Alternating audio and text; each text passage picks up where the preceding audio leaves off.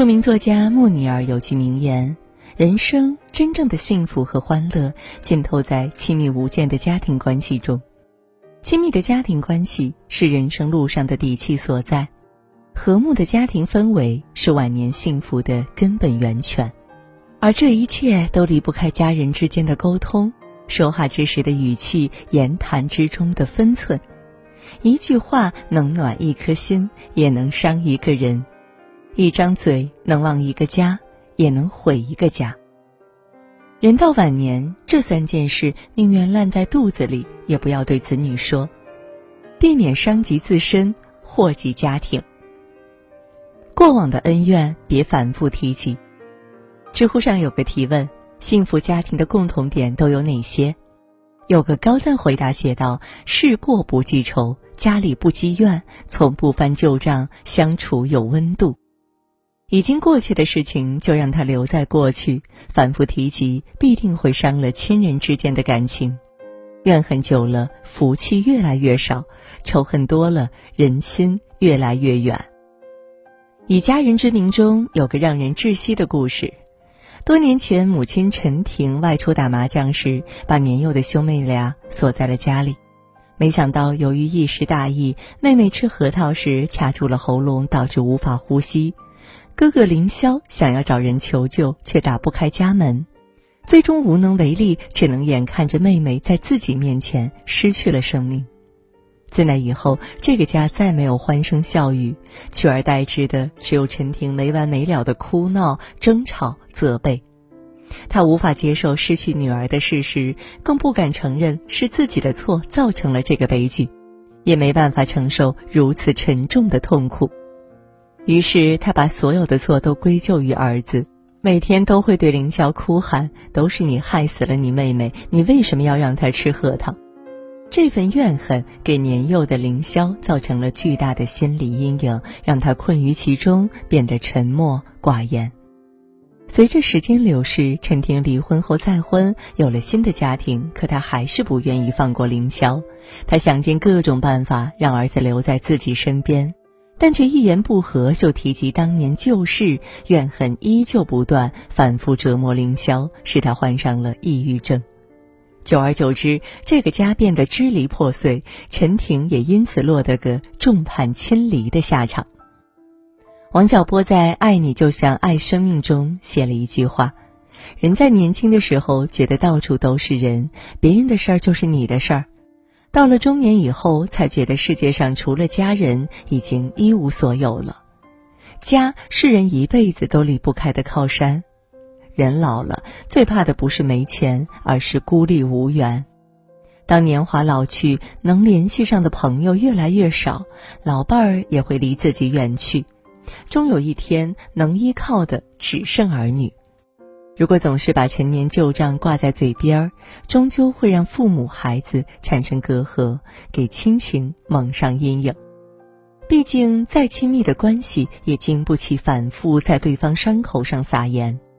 永远不要逞一时口舌之快，把最亲近的人越推越远，更不要用语言的刀去戳伤你最爱的人。钱财的打算，别四处宣告。俗话说：“钱是人性的照妖镜，是人心的考量尺，是感情的试金石。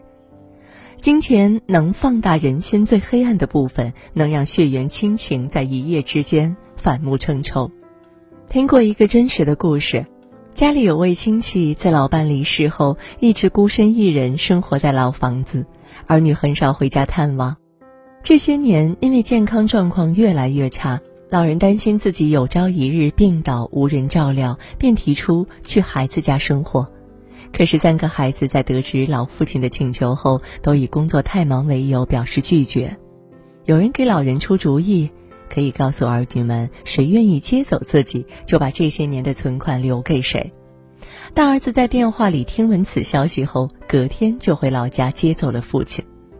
老人甚是欣慰，以为自己终于可以过上老有所养的晚年生活。没想到的是，大儿子把父亲接回家后，声称创业需要资金，立即问父亲要走了一笔钱。随后的几个月，他又多次表示急需用钱，没过多久就掏光了家底。即便如此，他依然一味想要啃老，认为父亲藏着财产不给自己用。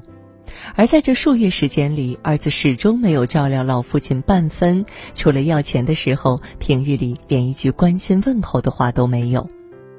老人心里有苦，却无处诉说，多次给另外两个孩子打电话，等来的只有无人接听。这个令人心酸的故事，让我想起那句很透彻的老话：钱是一根伟大的魔棍，随随便便就能改变一个人的模样。人老了，为什么不能在子女面前透露钱财的打算以及遗产的规划呢？因为在金钱面前，即使亲兄弟、亲父子也难以抛开利益，只谈感情。见过太多这样的案例：为了父母的财产，有人从此自甘堕落，靠啃老生活；兄弟之间因此反目，为了遗产争执不休。见钱眼开是人性的一部分。与其喋喋不休谈论财产，不如守口如瓶，减少矛盾。人生下半场，唯有把金钱和感情区分对待，才是对待自己最好的方式。子女的对错，别过分苛责。傅雷家书里，傅雷教导儿子：理直也不要气壮，得理也要饶人。一个家庭相处最好的模式正是如此。遇事不过分苛责，不必事事都分对错，穷不怪富，孝不比凶，苦不择妻，气不凶子，就是稳固亲情的关键。到了晚年，人往往会变得喜欢唠叨，对细微小事也纠结对错，对子女的人生也要指手画脚。人世间里，周炳坤和周父有过三场对峙，让人感触很深。这三次争吵的原因，都是因为在炳坤眼里，父亲一直看不上自己，认为自己是周家最没出息的孩子，伤了他的自尊。炳坤为周家付出了很多，希望能得到父亲的认可。周父觉得炳坤从小不爱读书，学习成绩太差，哥哥姐姐都上了大学，他却耽误了自己的前程。其实父亲满心里都是对于这个小儿子人生的担忧，但由于父子俩缺少有效沟通，矛盾越攒越多。有次父子二人发生激烈冲突时，周父脱口而出：“你有什么出息呀？你哥你姐读大学，让你去考，你能考上吗？”一直以来的指责戳痛了炳坤的心，让他们的距离越来越远。火车站送别后，父子俩许久没有联系，周父甚至都不知道儿子搬了家，买了新房。直到父子再次相见，炳坤才终于将这些年的委屈一吐为快。你考虑过我的感受吗？都是一个爹一个妈生的，都是一个爹一个妈养的，就我没出息，我多难受，你知道吗？我这辈子最大的心愿就是让我爹我妈满意我。你不安慰我不说，你就撒盐。什么话难听，你说什么话；哪儿疼，你抠哪儿。良言一句三冬暖，恶语伤人六月寒。每一句不经意的苛责，都会给子女的心里留下伤痕，久久难以痊愈。家是讲爱的地方，不是讲理的地方。最好的情绪，最温柔的语言，应该留给最爱的人。最好的家风是遇事不责备。多一点包容，少一点指责；多一点理解，少一份谩骂，亲情才能长长久久。很认同一个观点：理想幸福的家庭既不遥远，也不会自天而降，他应靠自己的力量去求得，靠全家人齐心协力去建立。人老了，处理好与子女的关系，维护好家人间的感情，就是晚年幸福的关键要素。有的话不知该不该说，多思慎言就好。